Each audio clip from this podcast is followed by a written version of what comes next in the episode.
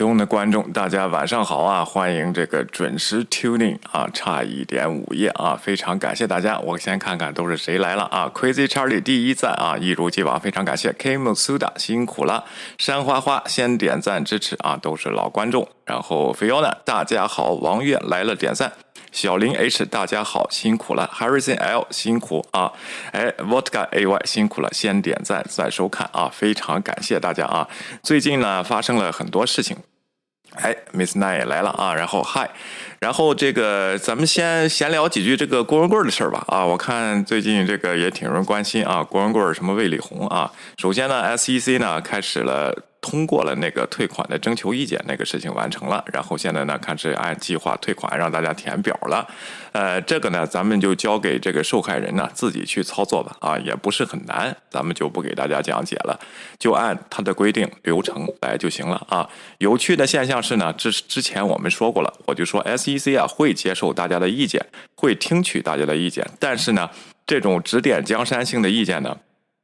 你没有人家 SEC 有经验啊，所以说这次的决定呢还是百分之五十啊，然后按照人家都是有理由规定好的，这些呢还是按计划进行。如果你不接受呢，那 我不知道你能不能再提意见了啊，应该是不行了。这个流程是走完了啊，然后这个所以说呢，大家就按照那个计划，想要钱的就去按按照人家的这个说明一步一步的填就可以了，按照规定啊。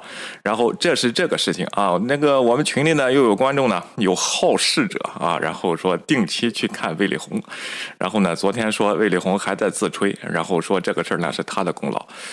那就让他去吹吧，啊，然后也没有几个人相信了啊，然后这个这个事情啊，就让他去吹，咱也不费劲去接他了，根根本没法接，你非要往身上揽，就跟阎立梦说的，非说这个他和这个 P 四实验室有关系，那也没办法啊，我们 节目里说你没关系，你的学历不符合，然后这个也没也没人信啊，然后好多人还没人信，现在阎立梦呢还是路德那边的英雄啊，然后说又有哪个媒体又报道了什么这个疫情啊。一旦过去了啊，然后这这些事情都会完了啊，这些极右翼的阴谋论啊，然后是他这是他们的市场，我们也不逆势而为了啊，咱就这么说那么一句。郭文贵呢，最近这个《华尔街日报》啊。中文版发出一条消息啊，说呢，郭文贵呢在法庭文件上说愿意把这个船赠送给 Pax 啊，有人就问这事儿就解决了吗？啊，绝对没有解决，得看 Pax 的意见，Pax 要不要，Pax 和不和和不和他达成和解？如果他达成和解，他那个藐视法庭这个事儿呢，因为藐视法庭最后那罚款一点三四亿呢，还是给 Pax 的啊，然后如果。这个 Pax 接受了，说这个事儿你给我这个船啊，咱就了了啊，哎，这个事儿就完了。如果没了啊，然后那是如果没了，人家不同意，然后这个事儿就继续该怎么进行就怎么进行，对不对啊？然后就是这个问题，这个就没有什么好解读的。关键是我觉得 Pax 可能。接受不了，因为光打官司就花了这个大几千万了啊！那个船才值两千六百来万。郭文贵那意思是，我想个大智慧啊，我想个招，我把船送给你得了啊！你不是整天追着我船吗？你就剩下的就别要了啊！雷林那个那个十八楼呢，是不是也送？这些信息咱们不完整，等它完整的时候再看啊！最近呢。我不知道这些人根据这些理解呢，觉得哎，可能是他们这个想法。就比如说去咱们之前说那个 NBA 学校那个案子啊，有些人为什么去不要钱呢？因为他这个钱有点税收问题，他就不去要。他那意思我不要了就没事了啊，该查税的时候照查照查你税啊，你不要你也得查你税。你反而有税的问题，你去要钱是是正规所得啊，是人家不会拿这个去追求你税追究你税的问题。这就是有些我也不知道是华人还是外国人，就是好喜欢。平时吧好事儿，到自己身上的时候吧，哎，喜欢平事儿。这个平事儿呢，又不按人家法律来，就按照自己的脑子里这个想法啊。罪魁祸首是这个船，那我把船送给你就不要了。关键那个钱数对得上吗？我觉得 Pax 是不会同意的啊。不信咱们继续看啊，除非他们私下有沟通啊，律师和他们有沟通，做好了这个和解协议才是可以的。但是我要是 Pax 的话，我。任何一笔给郭文贵要钱的这个机会呢，我都不会错过啊。然后，哎，这就是这个郭文贵那边的这个更新哦。对，还有傅西秋今天发了个推特呢，说魏丽红不是要在德克萨斯惩贼那个案件要去撤回吗？说他根本是受骗了啊，也不是他组织的啊。结果那边法官法官判啊，不能判，不能撤回，得跟着审吧啊，呃，跟着过堂吧，就是这个问题啊。所以说呢，这些事儿呢。都会来，大家别急啊！美国司法不行派呢，我最近也没去关注，怎么说的？如果有大家呢，可以给我更新。现在还是不是高喊美国司法不行，还是美国司法，让他们根本就看不懂了啊？然后想说不行，都找不出，都找不出这个茬来了，只能说是慢啊。然后这样的问题，就是根据他们的理解，觉得是慢这个事情。人家商业案子愿打几年打几年啊。然后我就不知道这些人的慢是怎么推出来的啊？这些东西啊，山文博来了，来自东阳的。朋友已打卡点赞，非常感谢啊！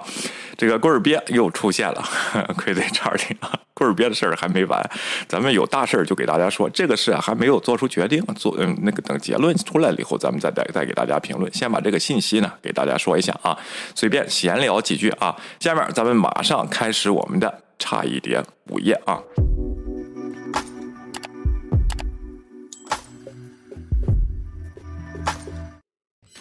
今天早上呢，给大家说了这个突发的新闻啊，然后现在呢，这个美国警方呢效率非常非常的高啊，然后确定了一个叫它叫 the person of interest，就是我不知道中文怎么翻译啊，就是还没有确定他是嫌疑人啊，但是他跟这个事情有关系，怎么确认他有关系呢？现场的地铁里边。然后发现了，有人说有炸弹啊，没有炸弹。他说的是什么呢？是这个烟雾弹啊，他引发了一个烟雾弹在那个地铁的车厢里。然后呢，现场丢弃了另一枚这个烟雾弹，一共有两枚烟雾弹啊。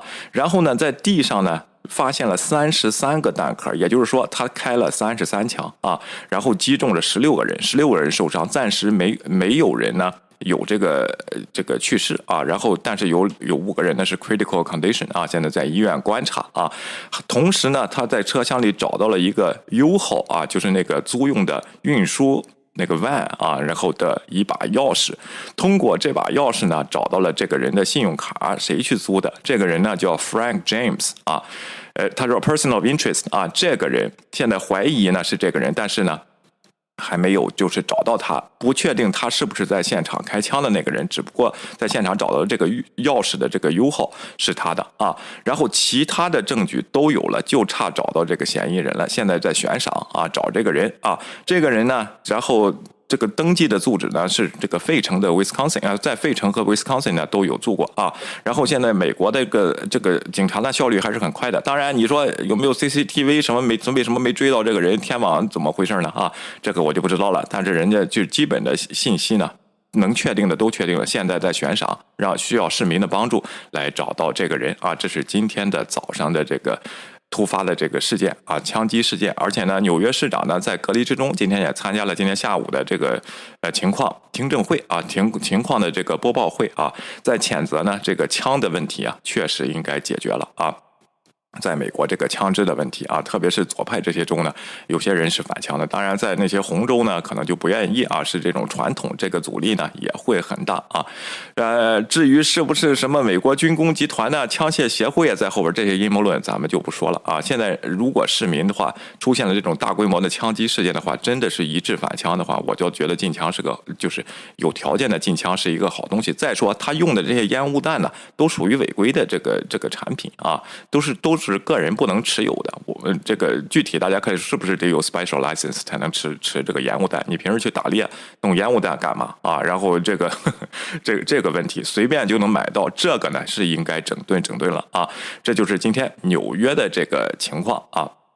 下面呢，咱们看一下这个呃上海的这个新闻啊，大媒体 BBC 啊和 CNN 呢都在上海驻有团队啊。他的播报团队同时呢也被隔离在那儿了啊，也不能出去啊，就是跟中国人是一样的啊。下面咱看看这个 BBC 他发出来的一个中文的采访，其实 CNN 呢和他说的差不多啊。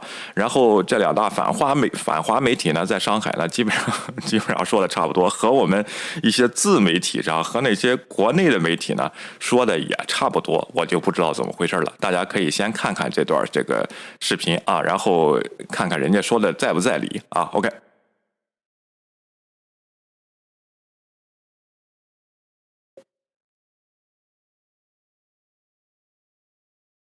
哎，没有声音吗？啊，稍等一下啊，为什么没有声音？嗯，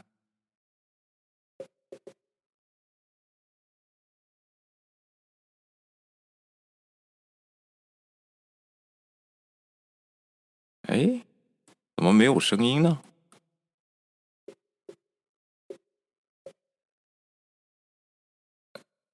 哎，稍等一下，我得调整一下啊，稍等啊，大家先这个听会儿歌，我得调整一下啊，OK。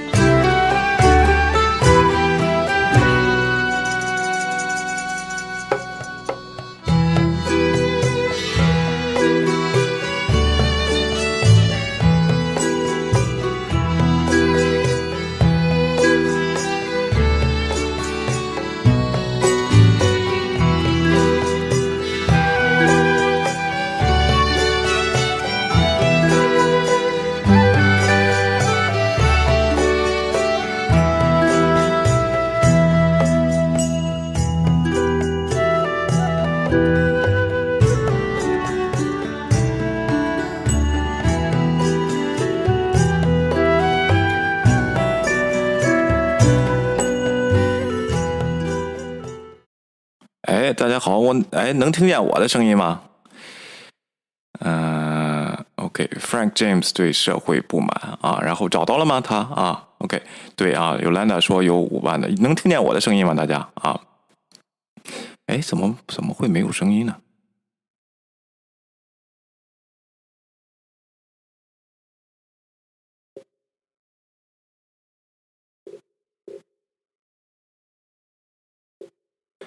？OK 啊，没有声音啊，我对这个事后调整一下，我给大家就复述一下嘛啊，这里呢他采访了两个美国人啊，然后这个美国人呢也是不让封城的啊，然后是这个问题啊，OK，哎，我看一下大家的留言啊，稍等，弄得这个手忙脚乱的。老面腾都来了，比看新闻联播还准时。元旦，我的声音很好啊，但是听不到那个。那个现在这个电脑的声音啊，哎呦，今天的还挺可惜，我有好多内容要给大家播放的，但是我可以口述一下吧，凭我的记忆啊。还有一位呢，这个在医院里啊，他们的隔离，就是说医院没有床位，把他直接就安排在地下，给了张这个地铺，让他在这个这个睡了啊。另外呢，这这一位美国人呢，叫是叫 Vo 呃 Josh Wong 啊，然后他说呢。他说他这隔离和美国的隔离不一样，就是一步也不让出门啊。然后这个点呢，他提出了一个抱怨，之后呢，他也成了阳性啊，现在去了医院啊。然后。呃，然后是这个问题。另外呢，人家这个两大媒体呢都分析了原因啊，说为什么要封城呢？这个很奇怪啊。他说，第一，这个为什么这个欧美矿在上海扩散的这么快呢？啊，尽管在封城的这个阶段呢，啊，仍然这个案例呢会每天达到两万多起和一万多一万多起到两万多起的这么一个情况啊。然后呢？而且呢，他们说统计了，就是说八十岁以上的人接种第三针 booster shot 的这个情况呢，非常非常的低。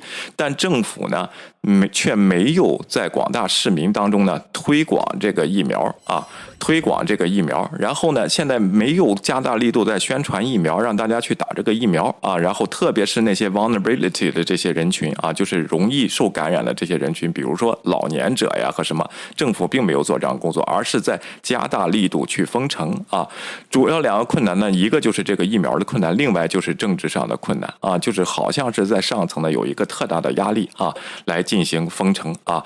这段视频呢说的非常好，大家可以自己去看吧啊。但是呢，造成的影响呢，就是说这个有声音啊。OK，能听见这个电视的声音吗？能听见这个 BBC 的声音吗？啊，能听到我的声音啊？OK，好，我给大家复述一下啊。我不知道为什么这个这个地方不行啊。OK，然后呢，在中国这样的情况呢，对中国经济呢构成了威胁啊。然后这个对全球的，还是咱们说的，之前就有担心。你对你那边有一个最大的这个集装箱的港口啊，在上海，对全球的供应链呢也会造成威胁，导致呢外资呢会纷纷的撤离，因为。这跟这个乌克兰的战争一样啊！你这个国家，你不，你既然是全世界工厂的话，你应该按世界规则来啊。虽然呢，你的政策说的是可能是为国民好，不封城呢，我解决不了这个问题。但是呢，在这个世界规则上，人家就说，你想封就封，想一天一招政策，想封就封，一弄就弄。现在弄的苹果的工厂都不能开工了啊！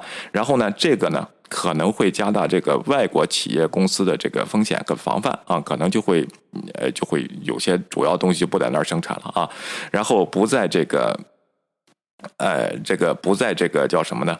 呃，不在那里，就你你得平衡这个关系啊。然后这个 是不是零死亡就是好事儿啊？OK，零死亡，但是有次生灾害啊。另外，这个老人院的事情呢，可以了解一下啊，到底是怎么回事？为什还有就是提出疑问，为什么不去加大打打疫苗呢？这这一点呢，我也有这个担心。为什么就是说现在不去说这个疫苗的这个事情了呢？啊，不不像这个。呃，这边的封城是封了以后呢，鼓励大家去打疫苗，而那边呢就不会了啊。然后就是我想说的这个问题，是不是对这个第三针的疫苗和这个国产这个疫苗是没有信心的呢？知道这个结果不行呢？呃，咱们这个还得看看怎么样。现在真实的数据呢是得不到的啊，有多少人是阳性感染的，是打了疫苗的，或者没打疫苗的呀？这个数据呢，我不知道在上海能不能看见啊这个问题。所以说呢，今天呢就是这一点，我因为没有声音呢，我给大家就复述一下了。我绝对是原文复述啊，我没有加自己的译音。包括这个外国记者呢，他也是这样。C N 呢，直接有一个团队的记者呢，就在那儿给封住了啊。他们每天过这个封城的生活啊，他。表现的呢还挺有人情味的，就是在小区里边，他们租的这个房子呀，人和人还可以拿芝士换水果啊。然后，但是呢，也是每天早上得去抢菜，抢菜啊，基本上是抢不到。然后他把各个社交媒体上，包括上海的呐喊的声音啊什么的，这都汇总了一下，给大家讲了一下啊。但是今天呢，听不到这个声音呢，咱们就这个先这样，我先给大家说一下，我得事后去调整一下啊。OK。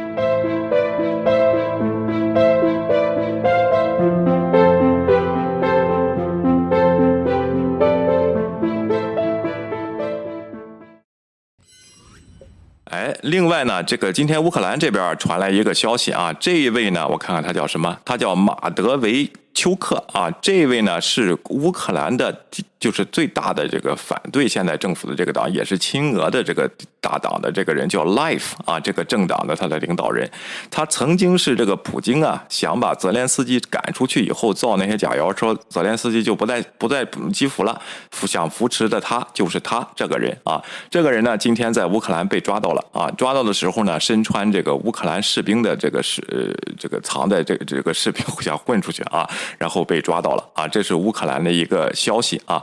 另外呢，咱们再看一下，这位是英国的一个志愿者啊，志愿军，他从二零一八年呢就加入了这个乌克兰的这个呃军队啊。今天呢，他在马里乌波尔呢，在推特上发出一下，我们弹尽粮绝了，没有义义务在这个抵抗了啊，没有呃没有必要再抵抗了，所以呢，就是被俘啊，现在被俘。那马里乌波尔到到底现在是什么情况呢？这个 John Kirby 今天在五角大楼呢，有记者就会问到他啊，他问了两个问题。第一就是马里乌波尔呢，呃，发生了，呃，就是怎么回事？是不是已经被攻攻陷了啊？那 John Kirby 的回答呢？据我们的情报说，马里乌波尔呢，暂时还在乌军的控制当中啊。虽然被包围了这么惨，里边可能还有还有这个军队在抵抗啊。然后呢，另外问了这个芬兰的这个运武器，俄军运武器的在芬兰边境的情况，你是怎么看的？你这个五角大楼有什么情报呢？他说呢，我们没有确实的情报，这个能证明啊。然后这个。俄罗斯呢有向芬兰开战的这个意图，这跟我们就说的一样，就是三胖子放火箭啊，放这个呃窜天猴啊，只不过他五角大楼他不能这么说啊，就是对实际上呢是有危险啊，是这个问题。然后这就是俄乌战场的两条信息啊。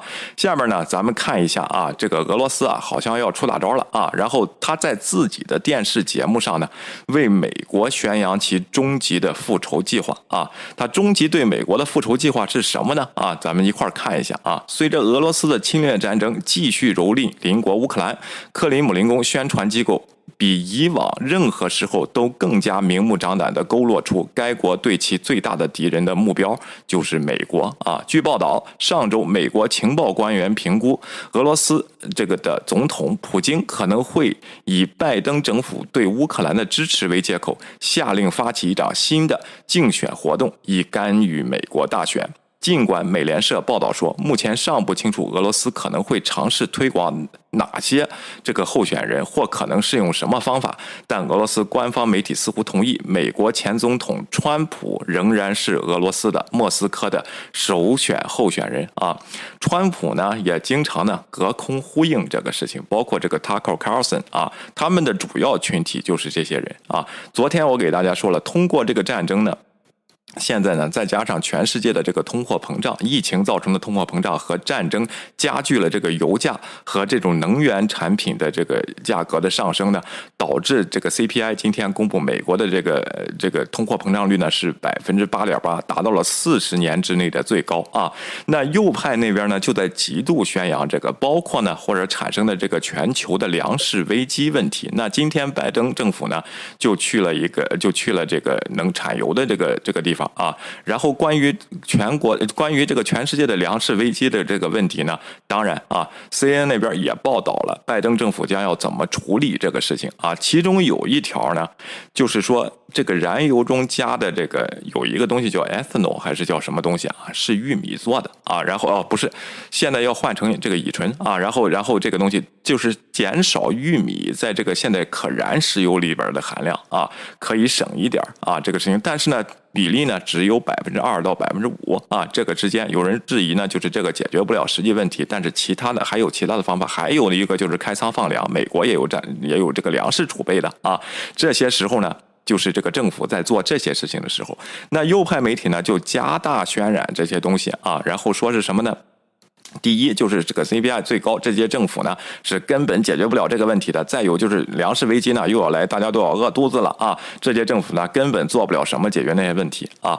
那你这些政府如果川普上来怎么做呢？就是跟俄罗斯投降就能解决吗？就是这个简单的方式啊，他们不去想。那实际上我给大家说，这个通货膨胀它总会过去啊。这跟疫情加这个战争的影响是复合在一起的，包括现在这个制裁啊，基本上是有这个疫情产。产生的加上现在这个能源的这个问题，那俄罗斯正想看到这一点，他借这个时机呢，他就要加大宣传这些东西。很可惜，好多人就被带走了啊！还有一个，他的核弹威胁，一会儿一会儿咱们通过他的阴谋论来说啊。然后，国家电视台主持人叶夫根尼·波波夫最近宣称，再次帮助我们合作伙伴特呃特朗普成为总统的时候到了。在周四，俄罗斯国家电视节目弗拉基米尔。诺怎么这么多人叫弗拉基米尔啊？这个索洛维耶夫之夜中，普京的宠物专家提供了有关二零二四年计划的最新信息啊。呃，俄罗斯说，我们正在尝试摸索找出第一步。二零二三年、二零一二四年，我们能做什么？专门研究美国的政治学家俄罗斯美国主义马列克。杜达科夫说：“他表示，俄罗斯对即将举行的选举和干预仍处于初级阶段。在战争结束，美俄冷淡的关系开始升温后，还有更多的工作要做啊！这是他公开的在电视上说的啊。当事情解冻，并且2024年的总统选举明确是。”提上议事日程时，我们将可以利利用这一时刻。他补充说：“我能想到的最平庸的做法，就是邀请川普在他宣布竞选这个总统之前，来参加未来在解放马里乌波尔举行的峰会。”啊，你看看，这就是开始挑拨离间了啊！但是咱们这位川普这个前总统呢，也是一个为了不达目的不择手段的这么一个人，心中呢哪有什么美国第一什么这些东西啊？根本就不讨厌。就就是根本就是还觉得啊是在夸他呢，哎，你看俄罗斯在支持我了啊，然后也这这些事情还拿出来吹呢啊，这些事情。另外呢，民这个共和党的人呢，鉴于他的淫威呢，还没有大规模的进行反对啊。现在就是这个问题，一会儿呢，有专家也对这个问题呢提出了他的 concern 啊，咱们一会儿再说啊。OK，然后他的节目中无处不在美国主义者。德德米特里这个特呃德罗布尼斯基啊，建议应该邀请塔尔西加巴尔和特朗普 一起参加这个。他的节目啊，那个主持人表示同意啊，然后这个 t o s i 啊 Garber 也会很棒，也许川普呢会收他为这个副总统啊。加巴德最近因为他的视频呃亲俄谈话而成为国家电视台的固定节目，甚至被克里姆林宫的宣传机器描述为俄罗斯的特工。你看了吗？现在这个极右这些思想啊同样是非常非常的吸引人的啊。为什么吸引人呢？就是因为有些人他对这个俄罗斯他的历史他不太了解。而且他只关注眼前的事情，就是我油价涨了就是打仗的啊！我你能不能把国内的这些事儿先弄好？这这想不到这个这个战争只要一爆发，并不是制裁的东西啊，就会导致油价涨。而且有些俄罗斯他是故意利用自己的能源做武器的，这一点一定得明白。如果不明白的话，只说啊我跟我只要跟俄罗斯妥协就能解决这个问题，解决不了啊！越忍忍让，现在越是灾难啊！当年这个萨科齐和这个叫什么呢？呃，德国的前首相默克尔啊，签了这个明斯克协议，好像是只是那个战争啊，这个克里米亚的战争和乌东地区的战争，在媒体上不出现了，但实际上没有解决任何问题。到今天，更大的危机爆发啊，这是一个妥协的政，呃，这个当时二零一四年妥协的迹象啊。也有人今天在质问奥巴马，你觉得二零一四年你是不是应该做更多啊？他说当时的情况呢和现在不一样，但确实是啊，当时呢这个。对普京呢，然后有一点这个低估啊，他说的很外交，但实际上他是这个意思。所以说，质疑的声音应该是在二零零八年你吞并这个格鲁吉亚啊，二零一四年你吞并这个叫什么呢？啊，克里米亚的时候，为什么没有现在的制裁？那时候没有疫情，那时候全球经济还是在一个非常好的这个阶段。如果那个时候就把乌克兰作为北约的话，那是非常好的事情啊。也有人说呢，就是当时呢。是法国和德国反对啊，乌克兰加入北约啊，在二零一四年的时候，然后出现了一种这种就是不清楚的这种外交，到底是北约还是不不不是北约啊？现在这个乌克兰呢，导致是这个情况啊，和当时的这个绥靖政策呢也是一样的，怕得罪俄罗斯啊。那现在呢？北约是非常团结的，大家一定得看住。不管现在民众啊，就是咱有些右派的，他相信的是什么阶段，但是政客当中他们之间是非常团结的。另外，芬兰和瑞典这么坚定的决心，证明这个北约是团结是有效的啊。要不为什么他要去寻找加入北约呢？他自己也不是个弱国啊。然后是这个问题，那。现在这个事情呢，就越来越清晰了。说你北约东扩是发动战争的理由呢，基本上人家北约就是代表正义和代表自由的，和代表欣欣向荣的。你这个俄罗斯，它就是不是这些国家就要加入北约啊？当然，极右的势力，包括这种 populism 啊，民粹主义，就只关心眼前，关心我的生活，根本。不求甚解啊，然后对这些事情呢，就会加入到右派的阵营。这时候他们的力量在扩大啊，希望呢大家也擦亮双眼嘛啊。然后这里他说啊，如果国家电视台有任何迹象，那么克里姆林宫的特工真正议程从未局限于提拔任何特定的候选人，而是旨在伤害整个整个美国啊。然后这位主持人强调，这是这个。对于欧洲经济战应该是优先考虑的问题。对于美国，我们应该努力扩大分歧。鉴于我们的能力有限，加深美国社会的两极分化啊，他把美国看得很清楚啊。我还有说一个大家啊，大家现在生活在的这个西方国家呀，包括这种呃发达国家呀，包括这种叫呃比较富裕的民主国家，这个东西啊，不是说。你在这儿就是享受成果的啊，你的思你你得为这一个就是。就怎么说呢？你每个人都得做一点贡献。这个贡献是什么呢？不是说你投了一个右派的票，将来这个地方变成了专制，或者变成了就是不稳定的因素啊，专制引发的不稳定因素，就像就像川普那样，你的生活就会改变的。你你现在享受的这种和谐和民主，是好多人在后边天天在做工作，是。这个这个就是弄出来，你说和平民没关系，不是没关系。现在这些新闻你能做的啊，看到这些信息呃信息的情况，你对他的理解，这就就会做的就会做。每个人为什么叫民主呢？就会到以后，比如说二零二四年或者法国这次大选，就会真的会体验你的民意啊。OK，你别这个因为你然后对自己的。一点这个呃小心思啊，然后这些东西最后成了俄罗斯利用的东西，那就不好了啊。然后他接着说，美国社会存在可怕的两极分化，民主党和共和党之间非常严重的冲突不断扩大，这是事实啊。你已经提到美国是一个垂死的帝国了，大多数帝国没有被征服，他们是从内部被摧毁的。这跟这个什么东升西降理论呢？我们中国的这边什么张维为呀，什么这样的理论是一样的啊。同样的命运呢，很可能是近十年内等待着美国。这就是为什么所有的进程解冻后，俄罗斯可能有机会参与其中，就是破坏美国的这个行动，这是他们的终极武器啊。他们呢，这个专制国家呢啊，把不团结呀视为一个不稳定因素，就是大家得统一思想是最好的。不会这个，呃，思想不不明白的人呢，能和平这个共处，他们想不到这些问题。他老觉得美国两极分化了，以后美国就得完蛋啊。实际上并不是这样。你有什么混乱的吗？现在这个问题，大家不是还更正常工作、正常工作，该上班上班吗？啊，然后这个，呃，这这 该自己过自己的生活，过自己的生活。那出了问题怎么办呢？政府他就会去处理，他有他的工具去处理这些事情啊。当然，如果他处理不好，激起了。民怨的话，那下届他就不当啊，就就是这个问题。但是他处理的这个这这个来龙去脉，你得明白，你得知道他为什么要去这样做。如果你不明白，就看着一个人不顺眼，或者是啊，拜登是老年痴呆啊，为什么要不美国出兵，要不投降？这一点呢，这是你的认识不够，那我也没有办法啊。然后呃，然后是这样吧，你就会落入俄罗斯的假新闻的陷阱啊。他现在他们在故意弄这个事情啊。尽管该服务在俄罗斯被封锁，但这个，但这个。杜达科夫的推特呢，提议要他得以一窥自己的宣传工作。杜达科夫以这个 Duderman 六十七的名义发推文，重点批评美国总统乔拜登、副总统卡米拉哈里和希拉里克林顿，同时支持特朗普。啊，在周四的节目中，主持人这个俄罗斯节目这个主持人，哎，就什么耶夫啊，然后辩称俄罗斯还没有完全具备和美国作战的能力，并抱怨失去了。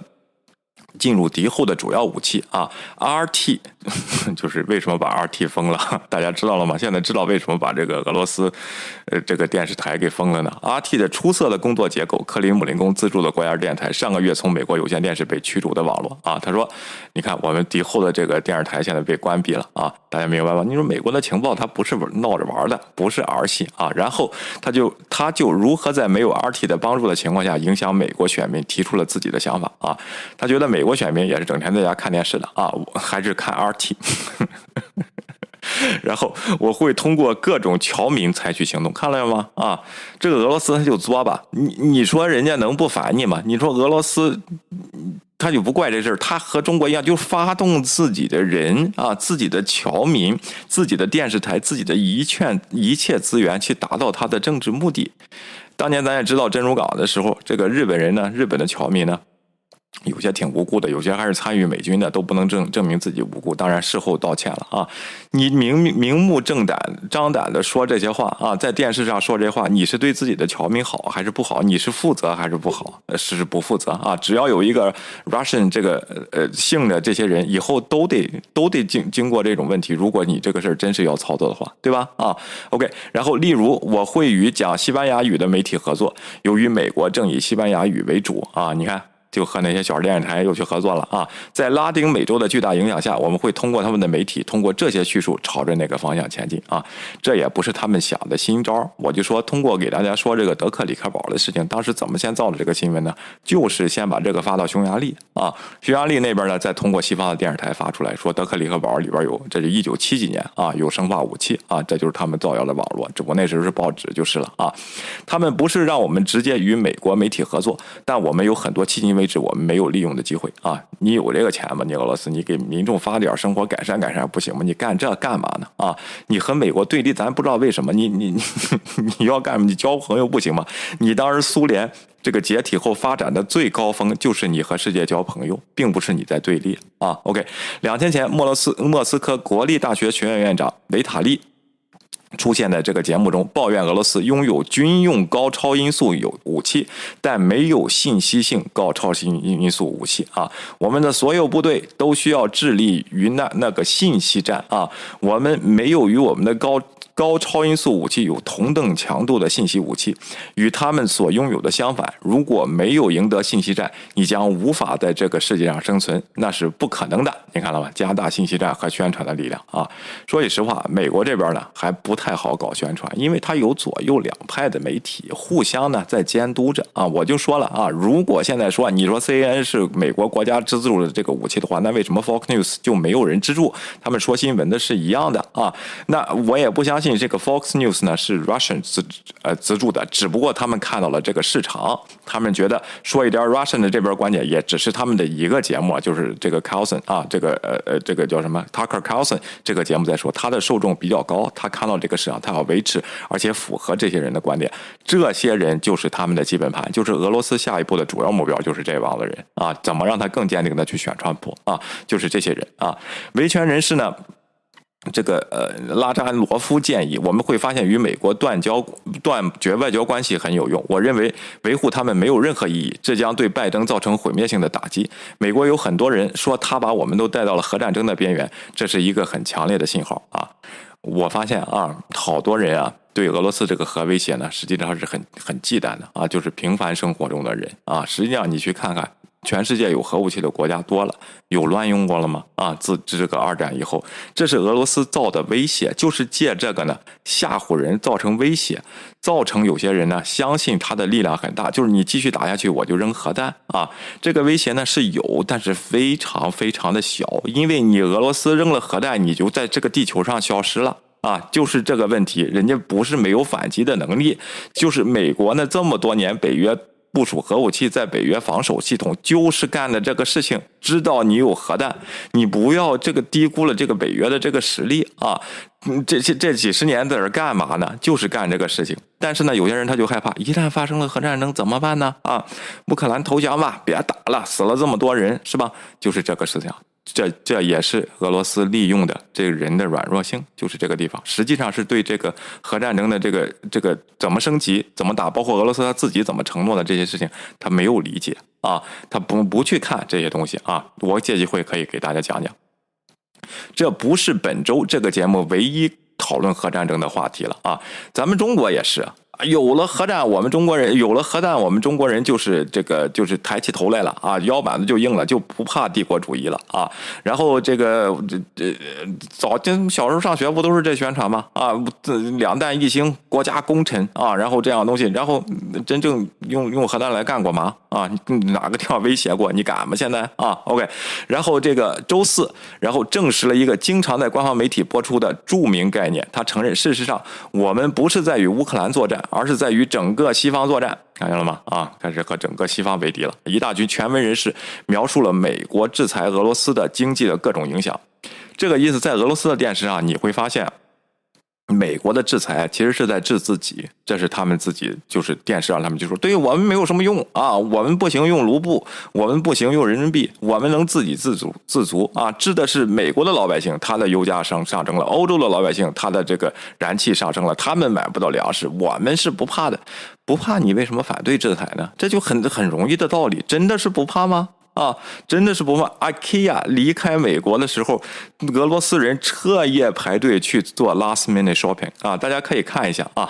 然后，当然你说有没有 IKEA 无所谓啊。制裁人的目标也不是制裁你的老百姓，你自己的寡头，你明不明白？你自己很清楚，你的寡头已经把这个国家掏得很空了，你的军事实力现在是非常有限的啊。你觉得发一颗核弹就可以解决世界战争？你会迎来引来更大的灾祸啊，包括你自己的啊。这个问题你敢不敢？就是我不是说敢不敢，是其实不是一个外交社会。你想不想好了这个东西，你敢不敢扔？我觉得普京没有疯狂到这个地步啊。如果是这样疯狂的地步呢，那情报那方面早就有了，可能就会去铲除了。这是世界的威胁了啊，这个东西啊。OK，然后一大群权威人士描述了美国制裁对俄罗斯经济的各种影响，以及俄罗斯报复的有限途径，然后拿出了他心爱的用来恐吓其中的王牌。王牌怎么办？再治我们，我们就发核弹，这不跟金三胖子是一样的吗？啊，这有什么呀？啊，只不过金三胖子他暂时声称他没有就是了，他进行导弹实验是吧？啊，你吓唬谁呀？这个东西啊，他问道：也许我们这是我们打击他们的时候了。既然我们一定是个贱民国家，一个战犯，如果一切都那么糟糕的话啊，除了核浩劫之外之外，现在很明显。俄罗斯正在通过威胁干涉美国内政来转移美国对其外交政策目标的注意力。上周呢，在这个节目中谈到即将举行的中期选举时，俄罗斯联邦委员会经济委员副主席康斯坦丁预测，由于天然气价格上涨，结果显然对民主党不利。美国，但他强调，其中考试只是一次预演，主要选举还在继续进行，相关准备工作已经在进行中了。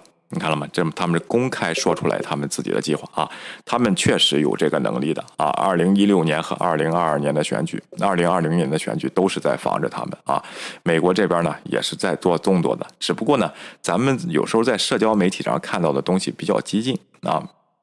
就是说，有些人呢，他就真的相信了俄罗斯这一套，他还觉得是在他们在拯救世界呢啊，在传这些东西，不要打了，我们爱好和平。乌克兰其实是一直溃败的，你们被洗脑，你看看俄罗斯的新闻吧啊，那些都是摆拍的，还在这说这个呢啊，还在这号称是质疑呢啊，为什么把 RT 这样的媒体踢出去？他因为他不说实话，他是政治目的的造谣，你怎么能信呢啊？然后这个问题啊，下一步我试试有声音了吗啊？Independent news coverage disproves this. 哎，可以了 But there is almost none of that. 好啊，这是呢，下一步这个 CNN 的啊，有声音了啊，非常感谢大家啊。OK，我先看看大家的留言吧啊。OK，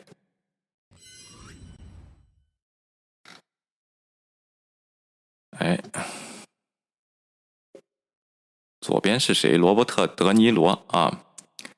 对，那位叫什么？呃，列维丘科啊，列维什么丘吉？他的女儿的这个教父呢是普京啊，这跟普京是什么呢啊？OK，尤兰达说中国疫苗无效，有中药啊。对，那位 CNN 的记者呢就说发给他们的这个疫情救急包里边呢，除了这个检测试剂呢，还有莲花清瘟啊，莲花清瘟胶囊啊，当然是标配啊。OK。老战士说，当时疫苗供不应求，所以中国的灭活疫苗也能抵抵挡一下，总比没有强啊。然后浙江的一群老太太求神让疫情赶回日本、美国啊，真的吗？啊，OK。哎，老战士说，希望美国媒体继续深入调查川普与普京的关系。这个媒体都做了功课了，都做完了，包括这个 Kushner 啊和这个阿拉伯啊，现在这个事情呢也在调查之中。只不过呢，司法部那边不采取行动啊，现在啊都在盼着他哪一天就是给这个川普呢刑事起诉啊。OK，然后没错，鼠目寸光的人大有存在啊。克里米亚，然后印派一定把川普调查到底，到底不能再让他重新上位。他是普京的特洛伊木马，哎，他他是互相利用，他说决不定利用了普京啊，上了台啊。他还获得了这个，他还是厉害的呢啊，就跟这个勒庞一样的啊，他就给在在骗大家，就说我能解决这个问题，我解决这个问题就是和普京妥协，但实际上他上来以后，他也不一定不，他妥协了，他也解决不了这个问题，他只是现在的口号啊，只是他不跟你说后边他的一步是什么东西，他说前面这一步呢，就是这个，就是说我把油价降下来，意思就是别制裁天然气啊，咱们永远不禁运天然气，那将来最后吃亏的还是法国民众啊，这个问题啊。然后从上海感染者这一次几乎没有重症和死亡，国产疫苗也是还是有作用的啊。OK，然后 Impact 说死了也不算啊。然后美国民众的自我协调性是其他族群的人难以想象的。然后 Crazy Charlie 说，然后 Impact 说说的对啊。然后我看看啊，再好的疫苗该封门还是封门？对，这个。他呢选择了这个牺牲经济啊，来保证政治啊，然后这个问题会如果呢，我还是说你封城呢，如果真做到有效啊，然后就没有次生灾害很少，没有人会说什么啊。你现在那个老百姓都基本上就是基本上就是饿肚子了，这个问题那就是很搞笑了。这个事情你到底是疫情死亡率高，你就欧美矿那儿。凭着船啊，十个人里边死几个人啊，就是这个问题，你也不能让人就饿肚子呀，是不是啊？OK，然后哎，有你咖啡因来了啊，给勤奋的威廉点个赞啊！打核战，俄罗斯更指的更快啊！然后 Impact 说，估计普京疯了，他疯不了啊！OK，他要摁核按钮的同时，他旁边那些人也会摁住他。你以为他们不怕死吗？他真的是打核战就完了，他一个人疯了，不是所有人都疯啊！这些问题啊。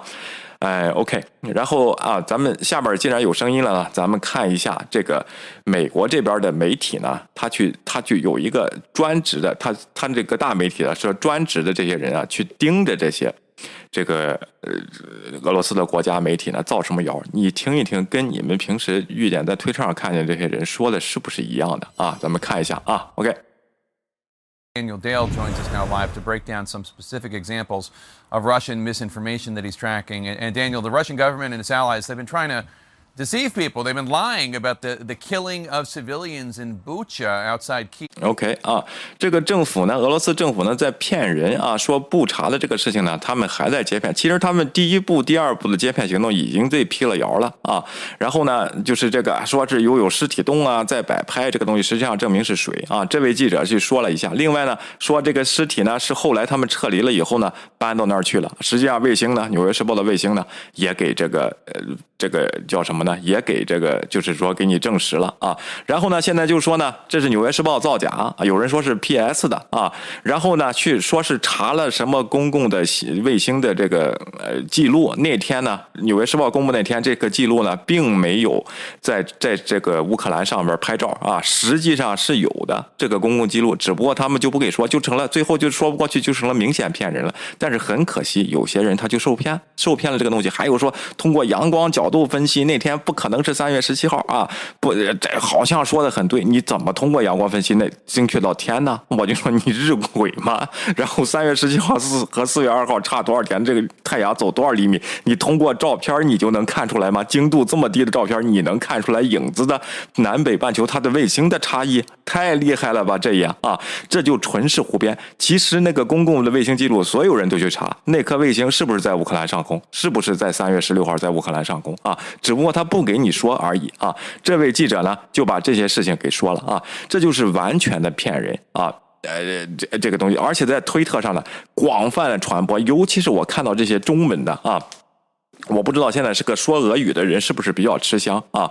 就把俄罗斯电视上说的这些东西一条一条的往推特上选啊！好多以前我们我们节目的老观众都上当了，我都看到他们在这儿点赞了啊，在这儿转发了啊！就是泽连斯基小丑，所有乌克兰战争只要是俄罗斯失败的信息都是乌克兰假造的啊，没有一条是真的。俄罗斯那边是节节。这个胜利啊，然后从来没有失败过，这些都是策略啊。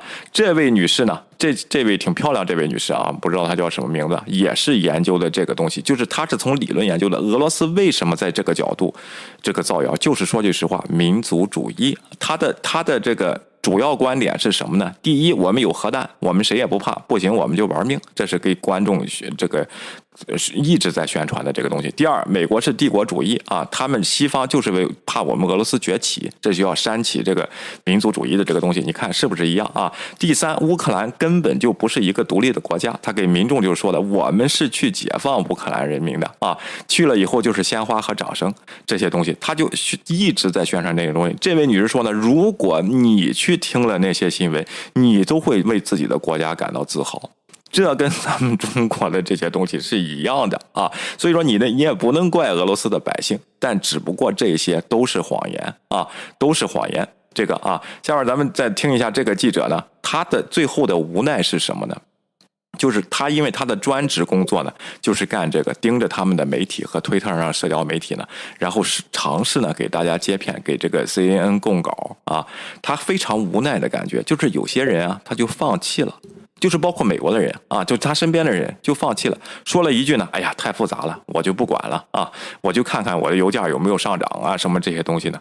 他说，我作为一个媒体人，我的责任就是要把真相告诉大家啊。但是很无奈的是，好多人他就觉得这件事情太复杂了，他就不不想去。实际上说是不想去参与吧，但是呢，好奇心来说又忍不住去参与啊，然后又想看看这个战争什么时候结束，就被这些好似貌似说的很有道理、很有惊奇感、很有代入感的俄罗斯的故事呢，给带走了。他说：“我非常非常的无奈，我在电视上要说，但是我作为一个这个媒体工作者，就是他说他这个人啊，作为一个媒体工作者呢，我不得不面面对这样的无无奈感，但我每天的工作呢，还是要继续，因为这是我。”只能做的这个事情啊，这位记者最后发表了这么一个感言啊，这和我的感受差不多啊。有时候啊，真的非常非常的无奈，就看着有人就被带走啊，眼睛眼睛看着就被带走，就没有办法啊。就是这个，我也不能说是怎么回事，我也不知道。当然，人和人的现实的生活环境和得到以前的知识背景和这个社会经验是不一样的，我也理解。但是我就说的，这个阴谋论永远找的是你的弱点。啊，你这个时候呢，应该信任你身边的人啊，才能给你说这些事情的啊，才能人家就要平常人给你说这个干嘛啊？是不是你愿被带走就带走呗？你你这你打不了几个钉啊？然后这个问题你愿怎么说是怎么说嘛？但是你得信任一下你身边人，听听他们的观点啊。OK 啊，然后就是这个东西啊，这是这个这位记者说的啊。下面呢，咱们就再看一看。这个事情啊，因为我要抓紧点时间，最后有一篇特别重磅的观点，我想给大家说一下啊。OK，中国呢的乌克兰战争宣传呢，放大并强化了俄罗斯的虚假信息啊。然后呢，这现在中国这个媒体啊，还是一样的，而且有大量的人翻墙出来看这些东西啊，就是又把中国的这个有些是直接搬运俄罗斯媒体的吧，有些是搬运中国媒体的，搬到墙外来说。啊，然后各种电视台对布查，就是卫星电视啊，在中国电视台在布查上这个就集体开始质疑啊，然后就好像是一个口径来说的啊，是不是中国也跟俄罗斯在打配合呢？要把美国两极化呢？是不是官方的呢？我不知道啊。但是在中国那个宣传口径下啊，他就不能说别的，就别说社交媒体，大家都我自我审查了，就别说这些官方媒体了啊。也导致有好多人也是上当了啊。当你的想法和一个专制的政党说的是一样的话，你应该审视一下你的想法对不对。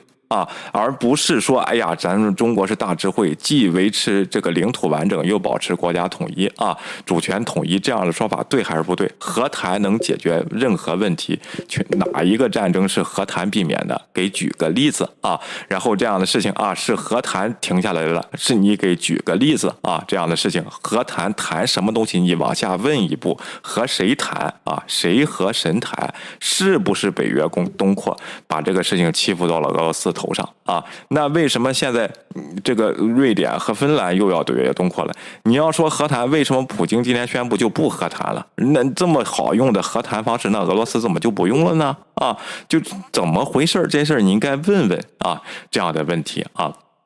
然后呢？而且呢，中国官媒呢还在用一些网络名人、专家和网红的观点啊，这这个在官媒节目和 YouTube 视频上都受他们的观点，其中包括一个叫本杰明诺队的记者，我不知道多少人去看这个记者的信息啊。我给大家就说过，有些人他就是不听啊。你号称是独立记者啊，你采访的那些人，包括法国的那个做纪录片顿巴斯那些人啊。现在在这场乌克兰战争中，我就说啊，两年之前，如果有大媒体的记者想进去这个顿巴斯，都需要申请执照的啊，包括马，当然马里乌波尔还在乌克兰这边啊。现在战争，马里乌波尔快被围困了四十多天了啊，俄罗斯在外围围困，你这些独立记者是怎么进去的？而且还可以和俄罗斯士兵坐在同一辆军车上进行拍摄，你不想一想，那这个这个媒体是中立的媒体吗？是他们号称的独立的媒体吗？是两边都报道的媒体吗？你这一点都看不清楚的话，你你怎么能相信呢？因为哎，好像有话就说哎，是一个美国人啊，美国人为钱做事的事儿多了。啊，法国人为钱做事的事儿多了，不能从他是哪个国籍来看这些人啊。他有没有？你比如说，我在基辅报道了苏军的情况，又去俄军那边报了俄的情况，两方做比，而且在俄战区有两拨人，有支持俄罗斯的人，有反对俄罗斯的人，你得两边都看看才是怎么回事的，是不是？啊，OK，然后。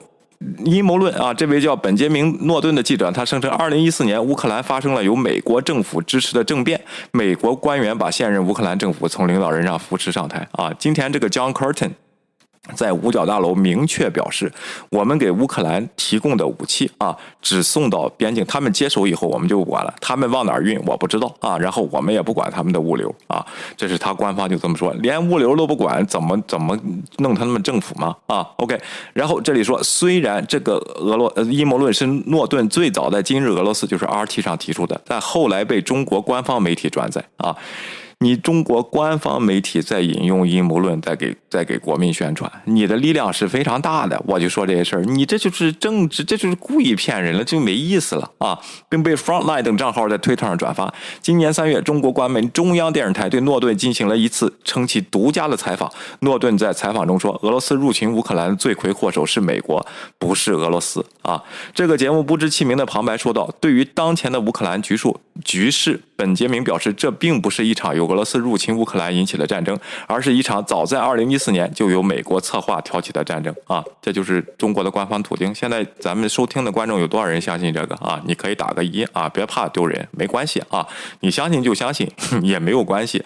但是我告诉你，这是阴谋论，根本就不是真的啊！有时中国。的宣传活动似乎与官方的外交声明相矛盾，削弱了其淡化中俄关系与俄罗斯野蛮入侵之间的联系的努力。上周三，中国外交部发言人赵立坚称，来自布查的图片令人十分不安，并说各方应该保持克制，避免无端指责。但仅在一天前，中国拥有的《中国日报》的编辑陈卫华似乎就是那样做，在推特上转发了一条广为转发的帖子，称没有丝毫证据可证明布布查发生了大屠杀，并指责西方上演暴行，煽动情绪，妖魔化对手。扩大战争啊！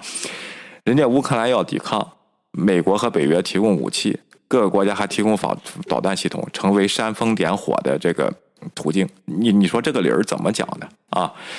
大卫挑战歌利亚啊，然后有人送给他一个弹弓，这就是这个人这个叫煽风点火啊！这个理儿是怎么讲的呢？那就让应该让以色列这个大卫就去跪下吗？求情吗？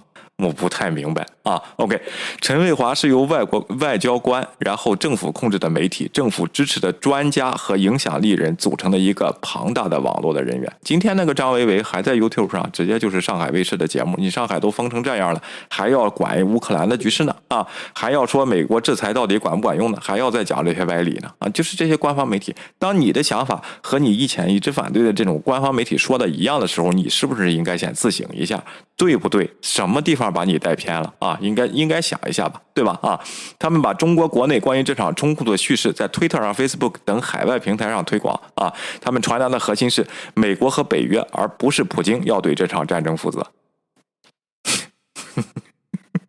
你说怪了啊？OK，中国官媒和外交官在网上分享了一条政治漫漫漫画啊，将描述成为山姆大叔绑架被绑在一颗挂在北约旗帜的坦克上。在另一张由中国驻俄罗斯这个漫画中，支持者挥舞长矛和欧盟木偶的是一条星条旗，星条旗伸这个伸出来的手啊。OK。哎，这些例子啊，举不胜数啊！中国官方的媒体啊，我现在觉得不是他们能力问题了，就是他们是故意的啊，故意在这样做啊。OK，这可是官媒啊，电视台他的电视台是不管他的新闻节目是不管收收视率的，收视率再高也高不过新闻联播啊，连新闻联播都是这么说，那基本上就是统一口径了啊。这不是协调，而是在这场战争问题上对类似某种担心或立场的共鸣。列普尼科娃在谈到非洲和世界各地其他观点时，中国也在努力展。展示自己并不孤立啊！现在呢，就是说能不能孤立俄罗斯这个问题呢，引起了争论啊！这就是下边我就给要给大家说的这个重点的这个内容啊。OK，然后我看看大家的留言啊。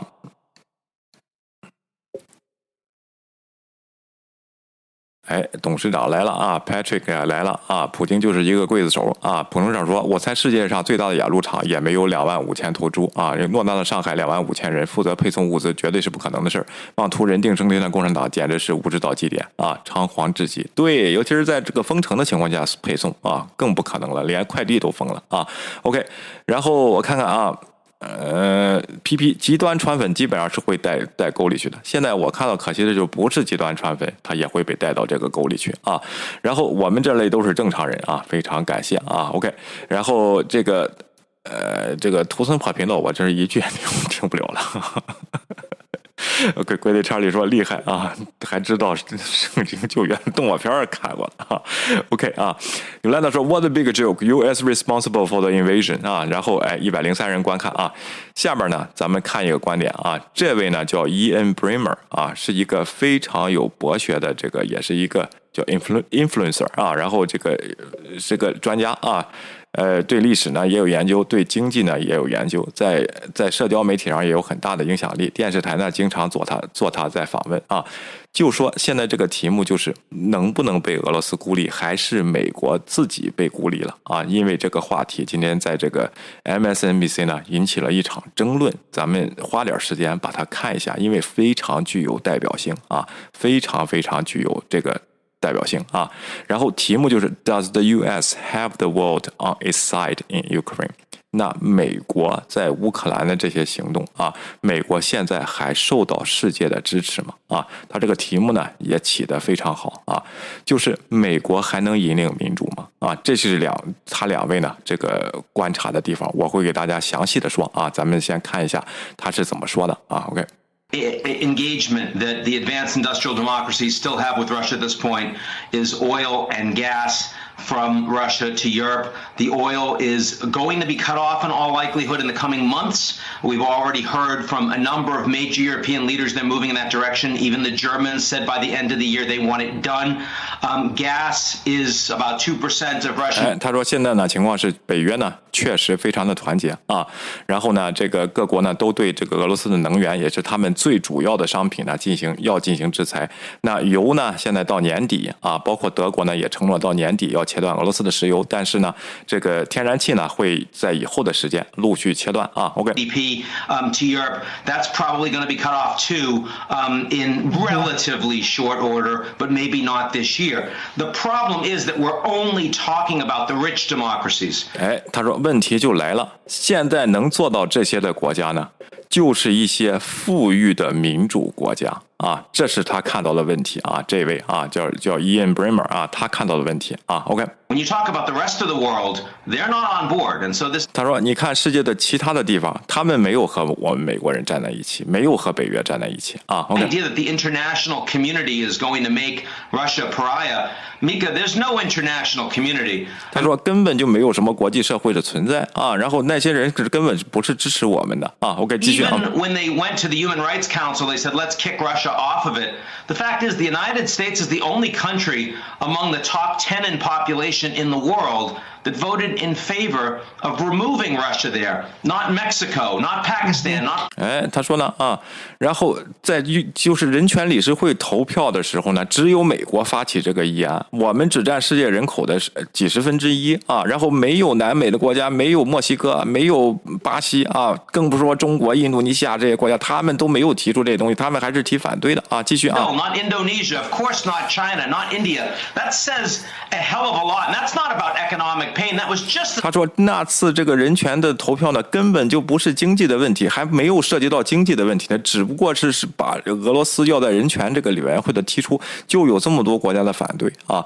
只是这些比较比较这个富裕的民主国家呢啊，然后再投赞赞成票。那其他的国家要不就是弃权，要不就是反对啊。Symbolic vote to say that what the Russians are doing is beyond the pale. So we can't kid ourselves that the United States has the world on our side. What we have is NATO on our side. It's much more consolidated and purposeful and mission oriented than it was before this invasion. And we have a few allies in Asia on our side too. They're rich democracies. 他说：“我们不能再欺骗自己了，说全世界都站在我们一边，没有。实际情况是，只有北约站在我们一边，还有亚洲的一些国家，他们都是非常富裕的民主国家，站在我们这一边啊。然后，全世界的其他国家并没有站在我们这一边啊。这是他提出的这个问题啊。OK。” Yeah, rich democracies also democracies that run the global economy for the most. 哎，这位说呢啊，主持人就说了啊，确实是富裕的国家啊，但是这些富裕国家呢，占世界整整个经济的大部分啊。OK。Uh, but but we're not going to have though a USS Missouri moment at the end of this war, regardless of how well the Ukrainians do. 他说呢，不管乌克兰做什么，这次不同的说，美国人是不会参战的，不会有这个这个密苏里号当时去这个宣布德国德国投降的这个机会啊，是不是跟那次跟二战是不一样的啊？OK，所以说现在啊，OK 继续啊。There it it does seem like the the the world order is going to be uh, disorienting uh, and uh, unstable. 他说呢，世界秩序呢，确实确实在混乱中啊，和会有有些不稳定啊。OK，呃，but also, my God, it it sounds like we're going back into the 70s and the 1980s. 哎，他说现在可能回到这个七十年代到八十年代了啊，现在成了就是专制和独裁的这个两极分化了啊。To have a bipolar world, and you're going to have democracies against autocracies. Um. I, I I'm not sure that's true. Uh, 呃，我不觉得这是真的啊。这位这位这个叶呢，他不同意啊。OK。 I agree that um, the United States is going to be in a new Cold War with Russia. And 他说：“我同意呢，中呃这个美国和俄罗斯呢将会有新的冷战啊，但是 certainly NATO is going to have much more alignment in that regard. 哎，北约呢会有更大的责任啊。 idea that the world's democracies are together. Um, I'm not sure that's true. I, I mean, I think that the United States is in many ways more powerful than it was 他说呢，我不认同你的观点，我不觉得所有的民主国家都站在了一起啊。美国毋庸置疑比之前七十年代、八十年代的时候要强大很多啊。OK， 20, 30 years ago. If you look at the role of the U.S. dollar, if you look at the 看看美元 role 的 of 地位。 America in terms of commodities, food, oil, and gas. 他说看看我们的食品和我们的商品，还有我们的能源啊。 You look at the, the the situation of U.S. and global finance. I mean, countries have to follow the Americans when we say this is the way it's going to go. 他说，在这个经济市场呢，确实是美国还是领先的啊。这个世界呢，确实要听美国人的话啊。Democracy. I mean, 但是在民主这方面，世界还会听美国的吗？啊，just don't think a lot of countries around the world think that the United States is a political system to be followed. And so the 哎，他说好多现在这个国家呢，对美国的这个民主这个呃制度呢提出了质疑，他们不会走美国的这个路线啊。 idea that the world is going to fragment into democracies versus autocracies, and the U.S. is leading the democratic camp. I mean, you know, especially as I look forward to 2024. It's it's hard to imagine that we're going to be speaking credibly on that front. I mean, if we were playing bridge right now, democracy's our weakest suit as the United. 哎，他说呢， 这个在全世界变成了碎片化啊，碎片的这个事情，美国人现在最弱的点就是我们的民主。如果你看到二零二四年会发生什么到什么的事情的话啊，如果你打桥牌的话，这个这是我们手上最烂的牌，特别是我们民主的这个制度啊。OK。他的这个观点啊，OK，其实他不是这个意思，但是咱们后边看看这个辩论怎么进行。这主持人呢就听不下去了。Hey, Ian, Uh, on that. I, I, I, I, I, I, I couldn't disagree with you more. 我我不能再不同不同意你了啊。然后这个他说的就是我不同意你的观点啊。OK， I understand it's a fashionable pose to take. Is a fashionable。他说 I understand。这位主持人天天做这个新闻节目的，我觉得他是左派右派的观点，他都会去看的啊。他说的这句话就非常的关键，is a fashionable post to take 啊，说出一个语不惊人死不休的观点呢。确实是所有人追求的这个目标啊！这位 Ian 呢，他确实有 point 啊，这个地方说出来。这位主持人，这句话呢，确实说这确实是一个比较时尚、流行的一个观点，会引起吸引的这个观点啊。据说他脸上还带着这种笑容，但是实际上呢，他的反驳非常的无力啊。OK，继续啊。Uh, and so you take that pose. I, I think Western democracy over the past month and a half has been revitalized. I think NATO 反而我觉得啊，西方的民主呢，通过这次战争呢，被重新复活了。你看一看北约啊 revitalized. I think it's been a defining moment. I think 他说现在呢是定义真正定义这个世界西方民主的一个时刻，全世界的这个格局啊。 people that were following Vladimir Putin and the Republican Party and people who were uh, mindlessly following autocrats uh, that that suddenly uh, remember uh, exactly uh, their democratic impulses. 哎，他说呢，你看一看之前，就是包括在美国的民主党里边有支持普京的，他们有掉头的现象啊。包括呢，然后以前支持一些专制政府的这个情况的，包括波兰，他们有转头的这个现象啊。看一下啊，country that was slipping uh, in in Hungary's direction. Uh, this is 他说波兰呢曾经要滑入这个匈牙利的这个右派的，就像匈牙利那样啊，选一个右派的支持普京的这个东西。但是现在他们打开自己的 这个边境呢，让五百万人的呃呃叫什么呢？让让这么多人一百万人的那个难乌克兰难民出来，还不是因为乌乌克兰是一个民主国家吗？啊，OK。 defining moment for them. I, I just, I, I, I actually, I just couldn't disagree with you more 我真的不能同意你的观点啊！ that democracy is not our strongest suit. 他 This 说民主不是我们这个最强的地东西了啊。OK， is a war between autocracy and the West. This is, it's, 确实是专注呃专制和西方文明的这场战争啊！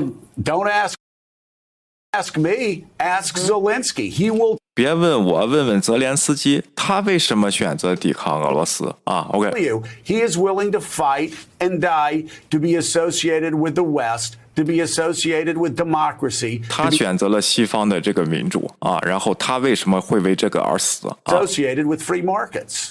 还有这个自由的市场啊，其实就是选择了繁荣啊。当然自己不能不努力啊。OK，继续啊 I。guess my point here, I don't disagree with anything you just said, Joe, but you're 他说我我我这个我完我同意你刚才说的所有的这个事情啊。OK，talking fundamentally, mostly about the Europeans. I mean, Poland today is 啊，他说你在说一些这个原则的问题啊，特别的这个是在欧洲啊。你说现在看看波兰，absolutely a leader of Europe. And before 现在波兰确实是这个好像是就是一个欧洲的一个代表代表了啊，一个领袖了啊。invasion, it was seen as, in, in many ways, an outlier. And I think that Europe is much stronger. 之前在波兰在欧洲根本就是没有地位的，奥拉尔要走这个匈牙利那个路线了。现在呢，通过这场战争呢，确实是提高了自己的地位啊。today because they are welcoming five million Ukrainians into their homes, not into refugee camps, not into tents, literally part of 他们对在这个难民的事情上做得很好，他们接受了五百万的难民，而且不是把他们安住安置在这个难民中心啊大体育馆里，而是呢让他们住在自己当地人的家里啊。他们确实是做的榜样，成为这个欧洲人呢现在一个呃这个地位是提高了啊。OK。And it's because a democratic Ukraine is being invaded by Putin 所以说是一个民主的乌克兰呢被这个俄罗斯侵略啊。 nothing more than the desire to determine their own future and their own government. But I, I take issue with the idea that the Americans, that we are going to be consistent in that going forward. 我的主要的看法就是，我们在民主这方面能不能保到保持一致啊？我们到二零二四年以后是怎么办啊？继续啊！It's true that right now, Democrats and Republicans actually think that Putin is more of an enemy than their own opponents across the aisle. I'm not sure that that's 现在呢，在美国两党呢几乎是一致的，俄罗斯呢是美国的敌人，而不是两党互相之间以为是敌人。但是在二零二四年以后，我就不确定了。他暗示就是这个川普要上台，如果要参选的话，包括这个俄罗斯在后边挑衅，要两极化更加严重啊。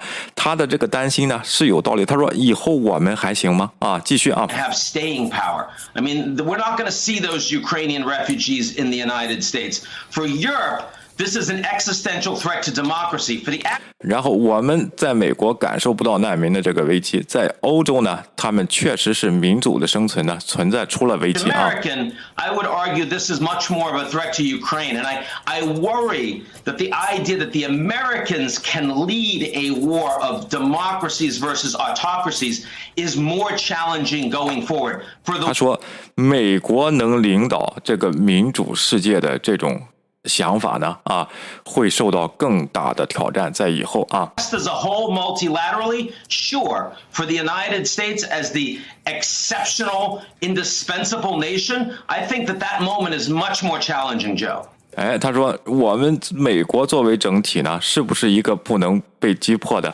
一个这个一个一个一个整体了呢？我觉得这个这个时间呢是非常非常的受到挑战的啊。Uh, Ian, uh, who do you think is guaranteeing democracy in Poland? Who do 叶，我想问问你啊，谁能保证波兰的民主啊 you？think the Poles are looking to 波兰人以谁为榜样 to 啊？ guarantee their freedom? Who do you think the Lithuanians are looking to?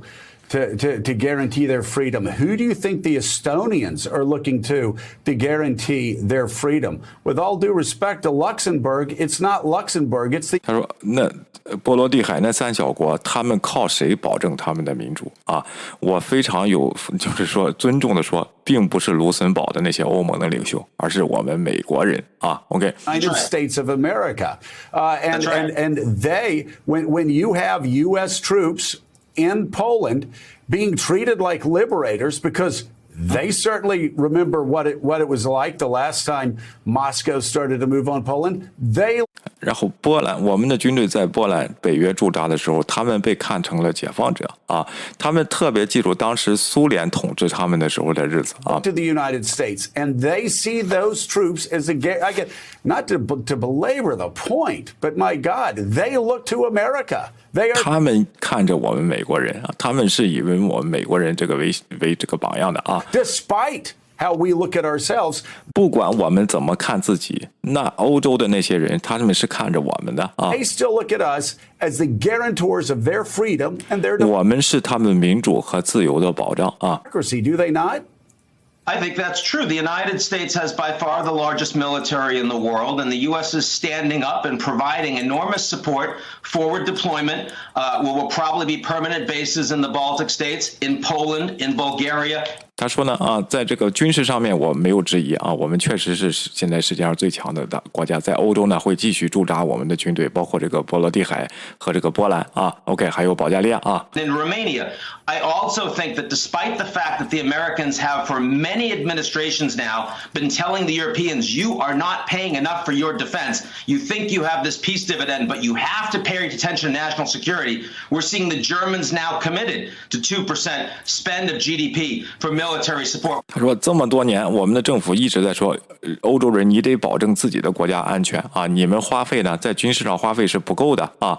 今年呢有幸看到呢，德国他这个 committed 啊，他这个承诺百分之二的 GDP 呢，然后是用作这个叫什么呢？他的军费，他的国家保障的啊。这说之前好多少届政府在提醒他们，包括川普都要直接退席啊，直接离群啊。OK。Finns, the Swedes are going to be joining NATO 他说，芬兰和这个瑞典呢，当然也是要加入北约的啊。继续啊.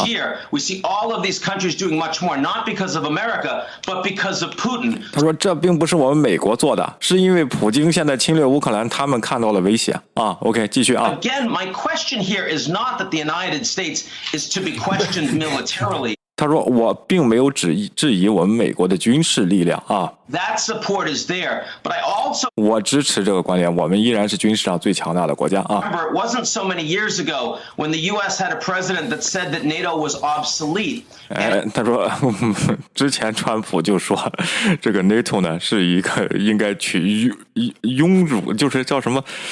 呃庸余的机构就是没有用了啊！OK，这是川普说的。whether it's the, the military strength of the Americans isn't going away, but 我们的军事力军事力量不会消失啊 politically committed? 但是不是我们政治上可以保证我们以后还会是这个民主的这个支撑者呢？我们还是我们民主的领袖呢？啊，consistently over time through different administrations 通过不同的政府，我们怎么保证这样这样的问题呢？啊，一会儿上来一个川普，一会儿又上来，现在是民主党执政，当然是这样了。一会儿这个共和党上来又变成，哎，稍微又偏了偏了啊，就是好像又不管了这个欧洲的事儿，我们怎么保证这个事情呢？啊，to leading the democracies. 我们怎么能继续引导世界的民主呢？啊，Frankly, you know, whoever loses a national election in the United States doesn't believe that its own political system is legitimate. That 他说，不管谁下台了以后，我们自己觉得我们的选举制度都不是合法的啊，这是又是在讽刺这个川普了啊。OK，the challenge and the tension. Not that the United States is incapable of leading. We can lead NATO. We can lead sanctions globally. That is a military leadership. It's an economic leadership. 他说：“不是我们没有能力去领导这些，领导北约啊，领导现在的制裁啊，这是我们的军事力量和经济力量力量的体现啊。 But is the United States capable Of leading the world ideologically 那我们在这个意识形态上啊，呃能不能还能继续当领导呢？啊 of our commitment to our own political principles? Are we capable of leading the world as a democracy? Can we 我们能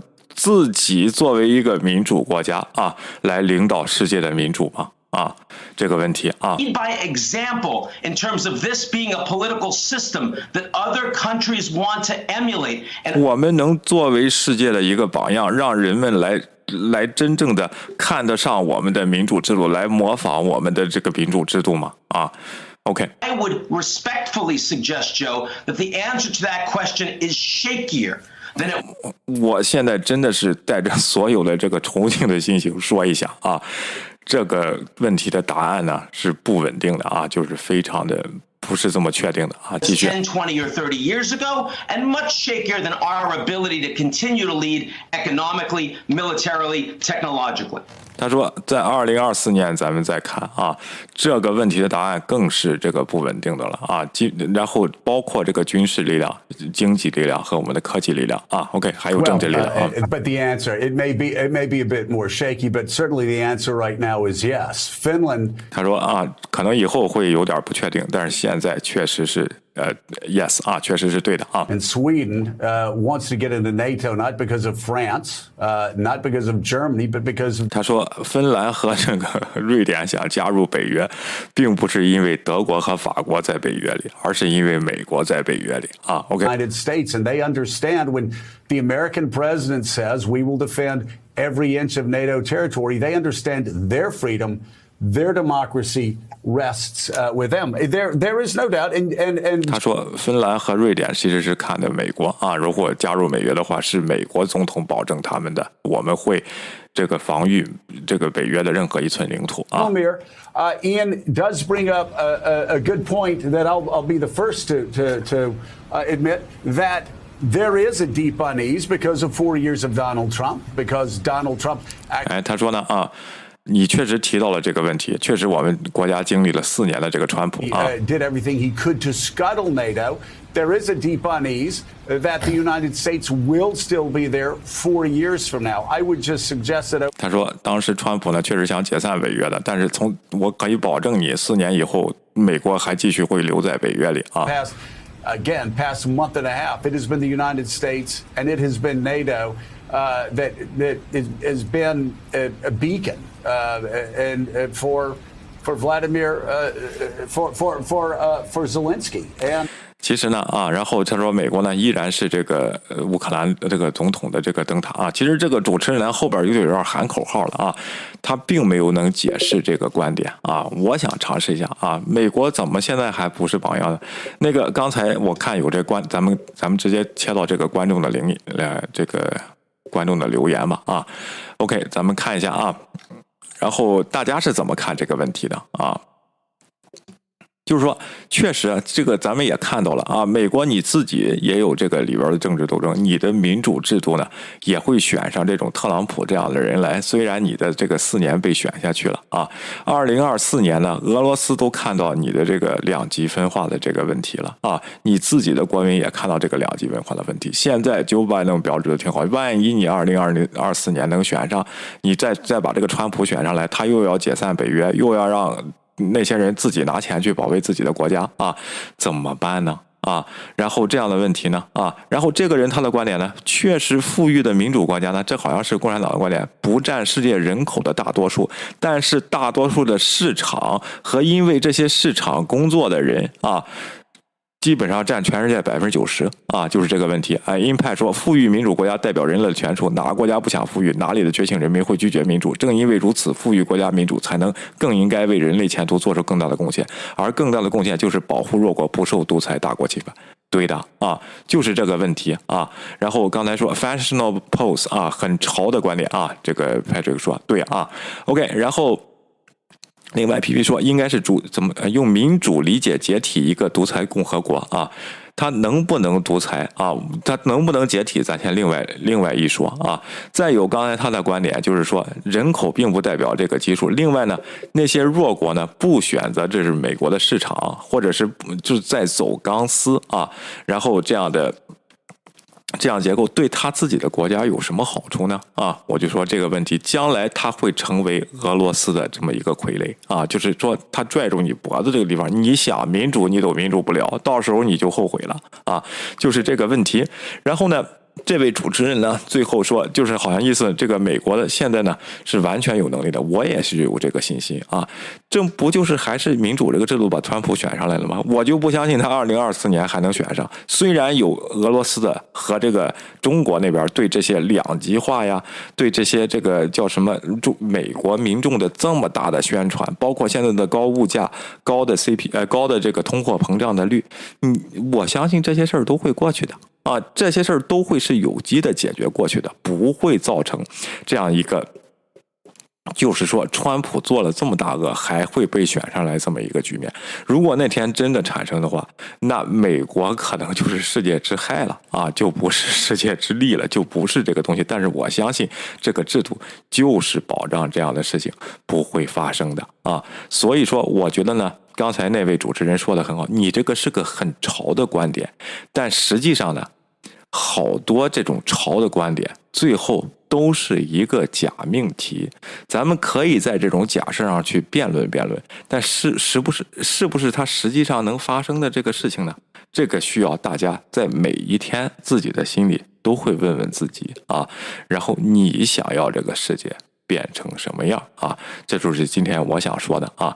这个观点呢是非常非常的潮，而且很难被变变倒啊。因为他找了一些美国的不足啊，确实有，还是那个问题。你觉得这个制度不足，那你找一个更好的制度来代替它，哪个人有，哪个国家有啊？如果美国都做不到的话，别的国家更做不到。这就是今天我想说的了啊！那非常感谢大家啊！我在这叨叨了半天，我看看大家的这个留言啊。呃，这是川普给民主带来的危害，对，现在他的危险依然存在啊。OK，毫无根据否认大选结果造成分裂，波罗的海小国们早就察觉俄罗斯在独裁化，对的啊。而且今天还有一个观点啊。二零一四年的时候没有制裁，美国好像没有看到啊，然后西方好像没有看到在容忍克里米亚啊，但是乌克兰可是知道俄罗斯要侵略他的啊，所以从二零一五年开始就有北约国家对他的这个培训啊，所以说他这次打的这个基辅的这个保卫战的结果呢，并不是意外的事情啊，有人美国在后边支持，就是乌克兰就是要美国支持啊，确实是乌克兰在。拿美国当榜样啊，但是差点被川普给耍了啊！然后这个泽连斯基，如果他现在在任的话，这个乌克兰就是被俄罗斯切割切割的这么一个地方啊。OK，就是这个问题了啊。然后呢，这个呢没有什么好阴谋论的。你想想，你想希望的国家啊，是会是想去支持还是反对一个侵略者啊？你自己想一想啊，这就是今天我想说的问题啊。非常非常感恩大家了，那就到这里了啊，谢谢大家的参与。今天这个时间比较长啊，抱歉刚才出了点小故障啊。那我们明天继续再见，谢谢大家，拜拜。